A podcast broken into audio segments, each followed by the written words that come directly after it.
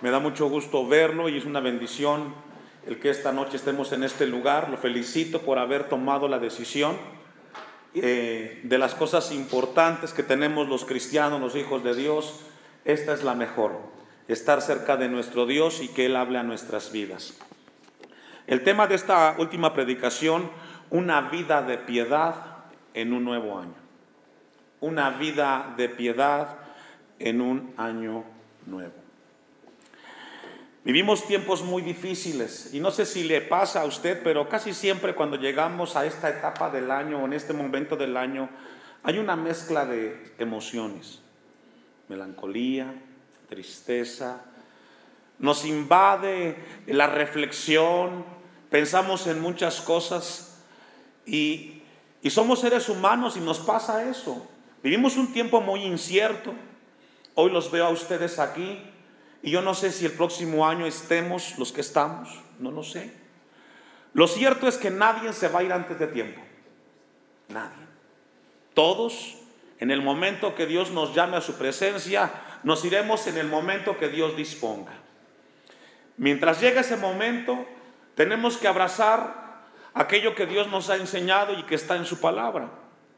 Santiago, el capítulo 4, versículo 13, le invito a que me acompañe, vamos a tener un poco de introducción antes de abordar la predicación o el pasaje que hemos considerado. Nos habla de, de lo incierto que es la vida del hombre.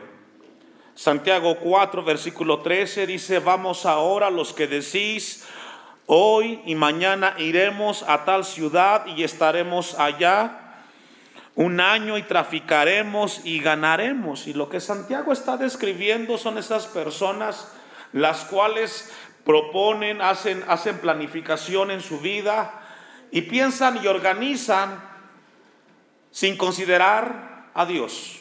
Dice el versículo 14, ¿Cuándo? ¿Cuándo qué? No sabemos. Nadie en este lugar sabe con certeza si mañana vamos a estar. Estamos aquí concluyendo un año y estamos reflexionando y hacemos un balance de lo que nuestra vida ha sido en este año. Sin embargo, la palabra nos, nos dice, ustedes no saben y no lo sabemos.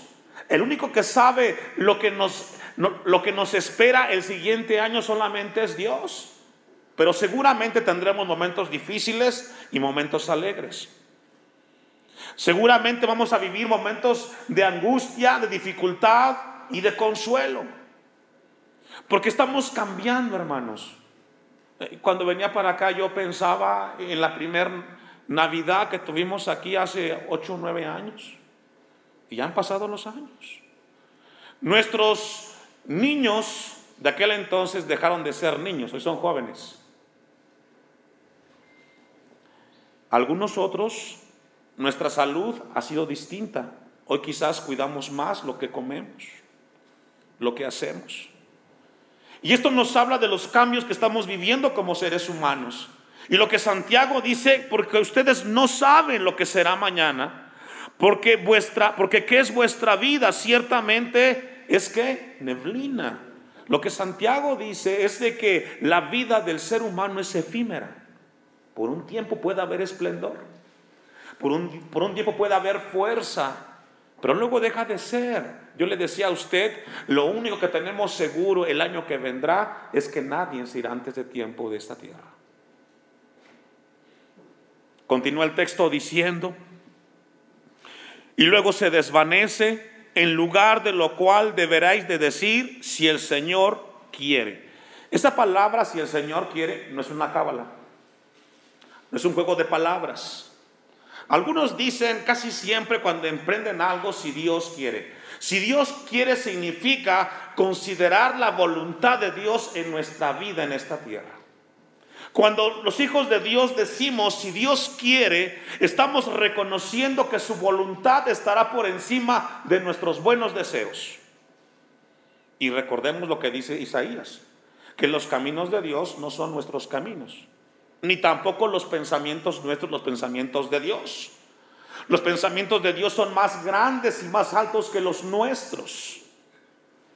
Lo que el texto nos está diciendo es de que si el Señor quiere, nos habla de considerar su voluntad en nuestra vida, viviremos y haremos esto o aquello. Y lo que Santiago nos deja esta noche es poder reflexionar. Yo no yo desconozco como usted lo que nos espera el siguiente año. Lo único que le pido a Dios es que nos dé la fuerza, que nos sostenga en cada uno de los momentos que nos tocará vivir. Lo que sí Jesús nos advierte en el Evangelio de Juan dice que en el mundo tendréis aflicciones. Allí estarán, serán parte de tu vida, parte de mi vida. Pero lo que Dios nos dice al final es de que confiemos en Él. Y ese es mi deseo, que la iglesia confíe en su Señor. Con esa breve introducción vamos a ir al pasaje de segunda de Pedro 1:6. Y vamos a abordar el tema de la piedad. No sé cuántos de ustedes tengan el conocimiento de qué significa piedad. La palabra es Eusebia. Y la palabra piedad, Eusebia, significa devoción, temor, reverencia y respeto a Dios. Eso es piedad. Un respeto a Dios ante la majestad y grandeza de Dios con una conciencia de un profundo respeto. La piedad nos ayuda a nosotros a colocar nuestro caminar en el lugar correcto, sin importar las circunstancias que estemos viviendo.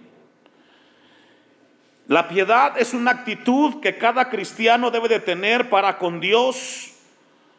La piedad nos inclina hacia el temor de Dios y nos habla de un, de un respeto profundo en las cosas de Dios. Casi siempre enfrentamos adversidades, enfrentamos luchas y dificultades, pero un cristiano que vive una vida piadosa, tiene una profunda reverencia por Dios, porque por encima de las circunstancias que le toca vivir, él considera a Dios que él tiene control de las cosas. Vamos a ver el ejemplo de un hombre piadoso y cómo, cómo reaccionó frente a la adversidad. Job capítulo 1, versículo 13. Cuando nosotros los seres humanos vivimos momentos difíciles de adversidad y lucha, muchas veces pensamos, ¿será que Dios tiene control de nuestras vidas? Eh, creo que todos en este lugar hemos leído el libro de Job, tiene una profunda enseñanza, creo que nos deja un gran ejemplo de cómo enfrentó la adversidad una persona. Job 1.13 y vamos a ver qué le pasó a Job. Todos conocemos la historia. Y un día aconteció que sus hijos e hijas comían y bebían vino en casa de su hermano el primogénito. Un día, un día como otro, un día como cualquiera, porque así son las cosas, cuando menos nos lo imaginamos, en el, en el momento menos eh, indicado, llegan ciertos acontecimientos a nuestra vida. Y fue el caso de Job. Un día, dice el versículo 13. Y un día aconteció que sus hijos e hijas comían y bebían vino en casa de su hermano el primogénito. Y vino un mensajero a Job y le dijo, estaba arando los bueyes y las asnas paciendo cerca de ellos. Y acometieron a los, eh, los y los tomaron y mataron a los criados a filo de espada. Solamente escapé yo para darle la noticia. Imagínese este día de Job en su vida. Él está en un momento tranquilo, inicia tranquila la vida y de repente llega alguien y le dice, ¿sabes qué? Tu patrimonio se acabó. Tu inversión, tu negocio que tenías, vino alguien, lo destruyó y vengo a darte una noticia que no te agrada, pero ¿qué crees? Ya no tienes lo que antes tenías. 16. Y aún estaba, aún estaba este hablando cuando vino otro que dijo, fuego de Dios cayó del cielo, que quemó las ovejas y a los pastores y los consumió, solamente escapé yo para darte la noticia. Y a Job le estaba lloviendo sobre mojado. Porque apenas terminaba de darle una mala noticia y le llega otra.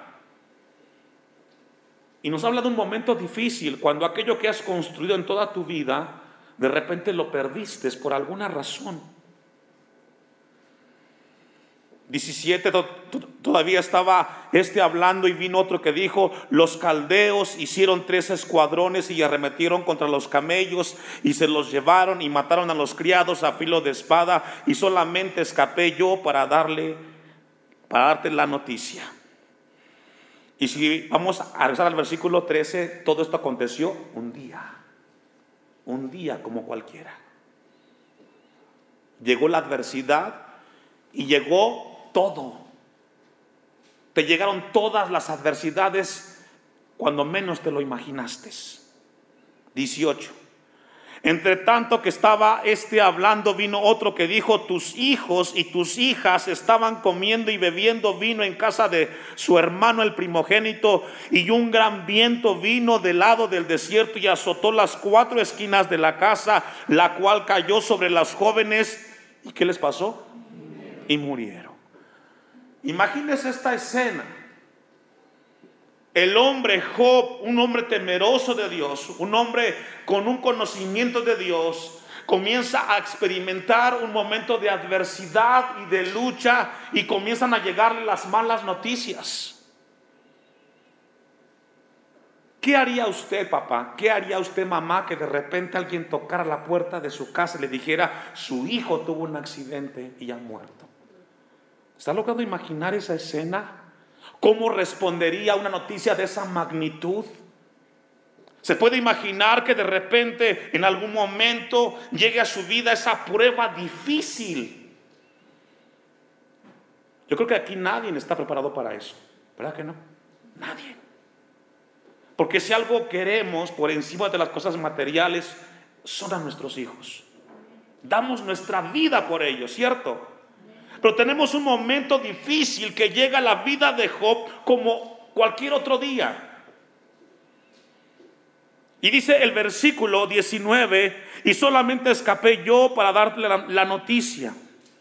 Versículo 20, entonces Job se levantó y rasgó su manto y rasuró su cabeza y se postró en tierra y adoró.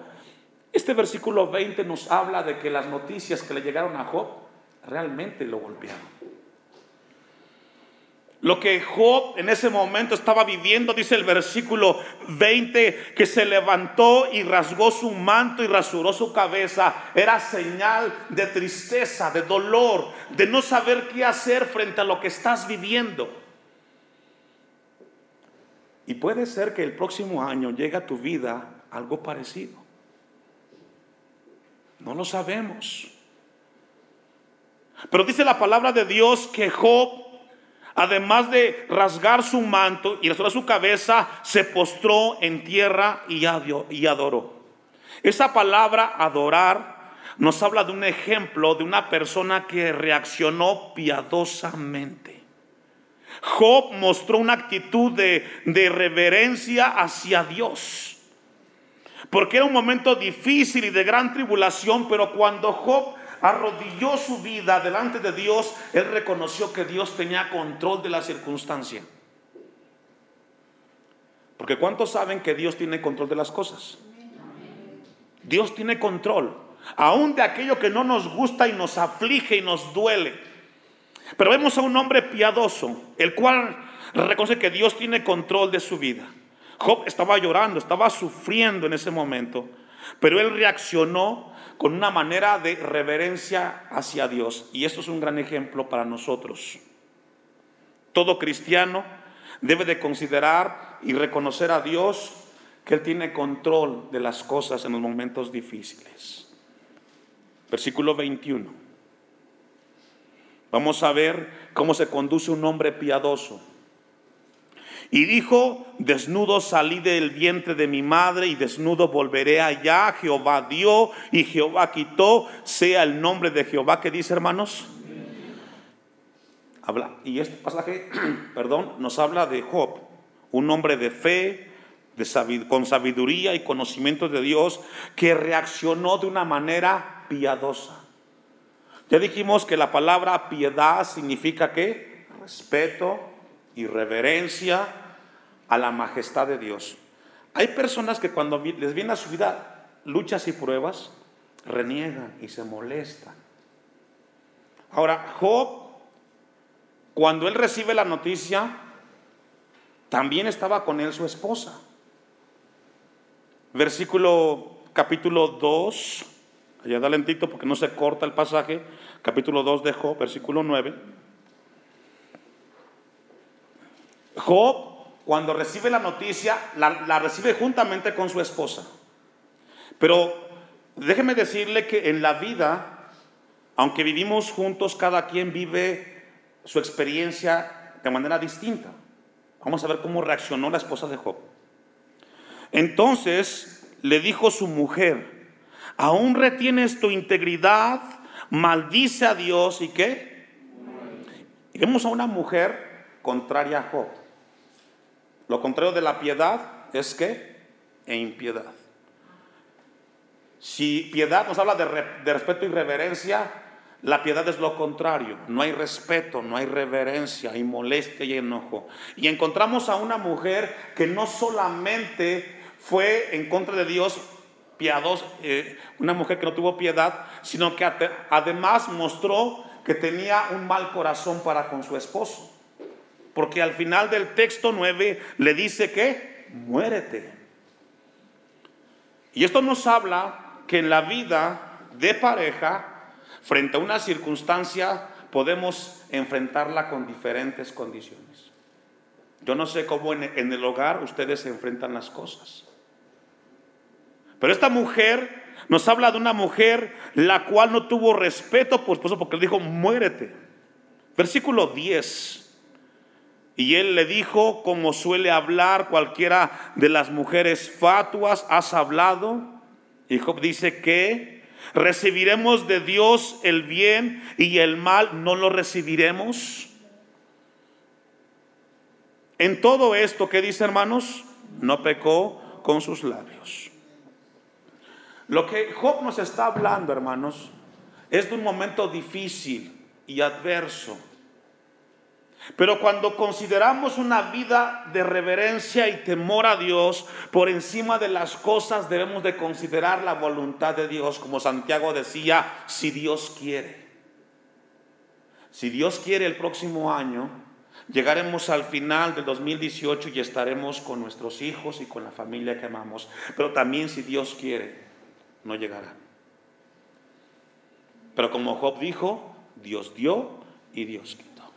¿Qué significa eso, hermanos? Que si Dios te dio la bendición de tener una familia, disfrútala. Si tienes unos hijos, trata de convivir con ellos, porque no sabes cuánto tiempo los tendrás. Tienes que valorar el tiempo con tu familia, con tu esposa, con tus hijos. A veces peleamos más. Nos enojamos por lo que no tenemos. Y lo que olvidamos es que en cualquier momento, en el menos pensado, puede llegar a tu vida el momento difícil y cuando quieras tener lo que nunca valoraste vas a llorar. Porque lo que le estaba pasando a Job era terrible. No solamente perdió su patrimonio de vida, perdió su familia. Pero aún así, dice el texto, ¿Qué acaso vamos a recibir el bien y el mal no lo recibiremos? Nos habla de un momento importante. Por eso Romanos dice que los que aman a Dios, todas las cosas ayudan para qué? Para bien. Aún aquellas adversas y difíciles. La pregunta que surge después de leer este pasaje es, ¿cómo reaccionas tú frente a la adversidad? ¿Cómo reaccionas cuando no te alcanza el dinero? ¿Cómo reaccionas cuando no tienes salud? ¿Tenemos ese balance, ese equilibrio? Vamos a ver otro ejemplo. Hechos 16, 22. Otro ejemplo de personas piadosas. Hechos capítulo 16, versículo 22. Lo que Dios está haciendo en este momento con la iglesia en este lugar es preparándonos, preparándonos para lo que vendrá. Mi oración como pastor es que la iglesia Y no me hablo, no hablo del, edificio, hablo de usted como persona. Que si Dios nos concede llegar al, al, siguiente año, cuando venga la prueba y la lucha, puedas mantener el temple, el carácter y tener ese balance de que Dios nos ha dado las cosas buenas y las malas para crecer en el Señor. Pablo y Silas, hombres que sirvieron a Dios. Y se agolpó el pueblo contra ellos y los magistrados, rasgándole las ropas, ordenaron azotarles. ¿Qué dice, hermanos? Pablo y Silas, por causa del Evangelio, fueron y dieron testimonio de una vida de comunión con Dios, pero por esa causa les tocó vivir una adversidad, según el versículo 22 y 23. Después de haberlos azotado, ¿cuánto? Mucho. Nos habla de que no les estaban dando cualquier cosa, eran varazos. En aquel tiempo era la vara de bambú. Les, los echaron en la cárcel, mandando al carcelero que los guardase con seguridad, el cual recibió este mandato y los metió en el calabozo, ¿qué dice? Es decir, no solamente los golpearon, sino, que los metieron presos y luego a la cárcel más degradante. Y nos habla de un momento de adversidad. Difícil. Quizás en el caso de usted no van a ser varas pero pueden ser vituperios, pueden ser chismes. Puede que la gente te critique o te juzgue por seguir a Cristo. ¿Cómo reaccionas? ¿Cómo reaccionamos? Cuando alguien habla en contra nuestra, con molestia, con enojo. Vamos a ver qué pasó con estas personas. Versículo bueno, concluye el 24, y les aseguró los pies en el cepo, es decir, les pusieron cadenas. Cuando las personas enfrentan tribulaciones difíciles, casi siempre van a reaccionar de dos maneras. Número uno, con queja y amargura hacia Dios, culpándolo por lo mal que están pasando. Hay gente así. Que cuando les va mal, se quejan, se amargan, y casi siempre le echan la culpa a Dios. La segunda manera, cuando enfrentamos las tribulaciones, es enfrentar siempre respetando a Dios, con devoción, como lo hizo Job en su momento. Versículo 25, pero a medianoche orando. ¿Qué estaban haciendo hermanos? Orando. Y uno se pregunta, ¿y qué estaba viviendo Pablo y Silas? Los acababan de golpear, pero ellos saben que, lejos de amargarse y quejarse, se pusieron a orar. Orando, Pablo y Silas, cantando himnos a Dios.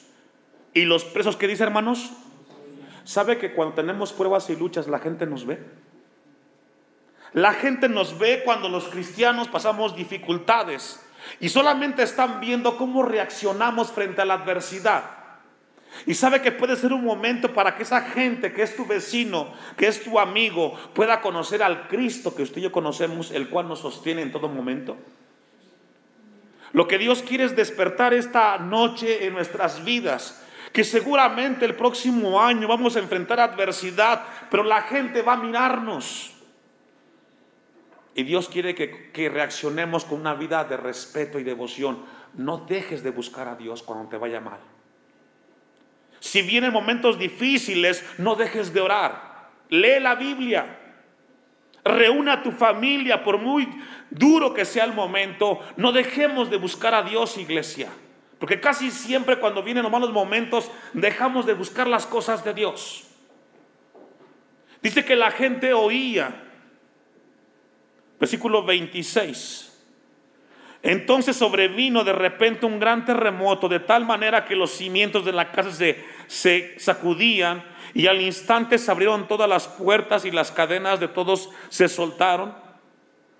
Despertando el carcelero y viendo abiertas las puertas de la cárcel, sacó la espada y se iba a matar, pensando que los presos habían huido. Mas Pablo clamó a gran voz diciendo, no tengas ningún mal no te hagas ningún mal, pues todos estamos aquí. Él entonces pidiendo luz, se precipitó adentro y temblando se postró a los pies de Pablo y de Silas y sacándoles les dijo, señores, ¿qué debo de hacer para hacer qué? Salvo. Si logra ver cómo en un momento de adversidad fue un momento para dar testimonio y el testimonio se tradujo en un momento para que alguien llegara a Cristo. Todo eso es resultado de una vida de piedad. Yo le he compartido siempre a la iglesia, la mejor campaña de evangelismo aquí en Timilpan será el testimonio de cómo vivimos y cómo reaccionamos frente a las adversidades. Si Pablo y Silas no hubieran reaccionado como reaccionaron, este carcelero jamás se hubiera convertido. Jamás. Algo vio en Pablo y Silas. ¿Qué debo de hacer para, para ser salvo? Ellos dijeron, cree en el Señor Jesucristo y serás salvo tú y toda tu casa. Una vida de piedad se traduce en salvación para aquellos que nos ven. Primera de Timoteo 4:6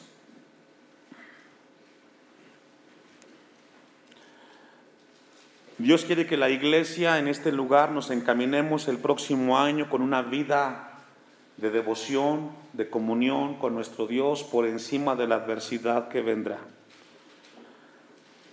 Pablo le escribe a Timoteo capítulo 4 versículo 6 en la primera carta, si esto enseñas a los, a los hermanos, serás un buen ministro de Jesucristo, nutrido con las palabras de la fe y de la buena doctrina que has seguido. Desecha las fábulas profanas y de viejas. Y luego que le dice, ejercítate para la piedad. Iglesia, necesitamos ejercitarnos en la piedad. Las pruebas serán el medio para crecer y madurar. No hay otra manera. Tenemos que enseñar a nuestros hijos. Cada vez que tenemos una adversidad, es un buen momento para enseñar a nuestros hijos cómo enfrentarla en Cristo Jesús. Si te quejas, tu hijo te va a imitar. Si reniegas, tu hijo te va a imitar. Cada momento de adversidad será un buen momento para enseñar a nuestros hijos cómo confiar en un Dios vivo. Pablo le dice a Timoteo, tienes que ejercitarte para la piedad. Nos habla de un, de un ejercitarse, de una comunión. Y, y eso nos habla que será a través de pruebas y adversidades, hermanos. La Biblia nos llama a nosotros a considerar a Dios que tiene control de todas las cosas, todas las cosas. Mateo 6:33. Acompáñenme.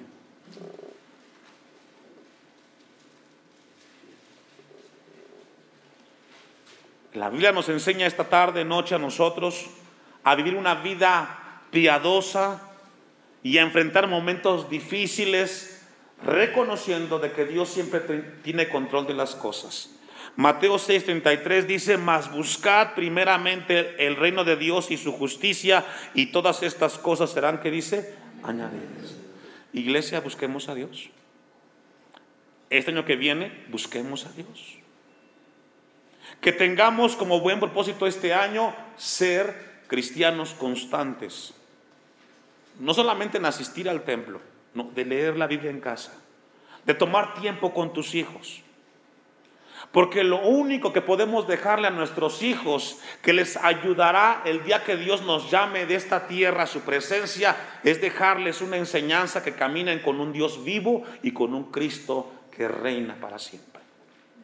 Tú quieres dejarle algo realmente con valor a tus hijos, enséñales a caminar con Cristo en esta tierra. Por encima de las cosas materiales, que no son malas pero lo que nos deja paz y tranquilidad es Cristo Jesús. Así que dice el 34, no os afanéis por el día de mañana, porque el día de mañana trae su afán. Basta cada día, que dice hermanos? Aprendamos a disfrutar hoy.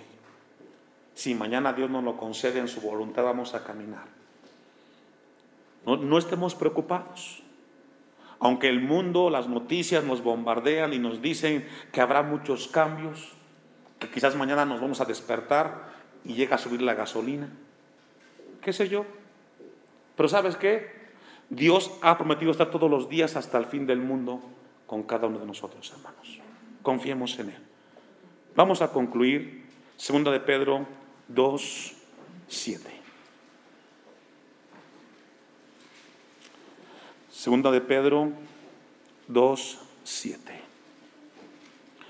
Hay una promesa para aquellos cristianos y cristianas que viven una vida piadosa, con devoción y con reverencia para nuestro Dios. Segunda carta de Pedro, capítulo 2, versículo 7. Y libró al justo Lot, abrumado por la nefanda conducta de los malvados, porque este justo que moraba entre ellos afligía cada día su alma justa, viendo y oyendo los hechos inicuos de ellos. 9. Sabe el Señor librar de tentación a quienes? Es una promesa. Dios sabe librar, ahí la palabra tentación también es prueba.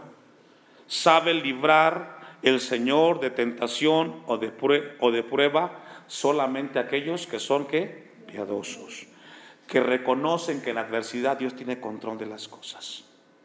Que lejos de quejarse, Señor, si vino esta mi vida, dame la fuerza para poder soportarlo. Si estoy viviendo esto es porque tú quieres que yo crezca. Muéstrame. Lo único que te pido, como dijo Pablo, todo lo puedo en Cristo que me fortalece. Que no me dejes en la prueba dice el texto, y reserva a los injustos para ser castigados en el día del juicio. Iglesia del Señor, les animo a mantener una vida piadosa este año que vendrá.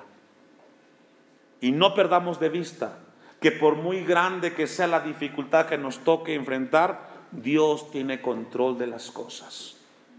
Y si Dios tiene control, podemos descansar, que Él nos guardará y nos sostendrá por muy grande que sea la adversidad. Sostuvo a Job, sostuvo a Pablo, sostuvo a Silas y sabe que nos sostendrá también a nosotros. Que Dios nos ayude. Póngase de pie. Vamos a darle a Dios gracias por su palabra.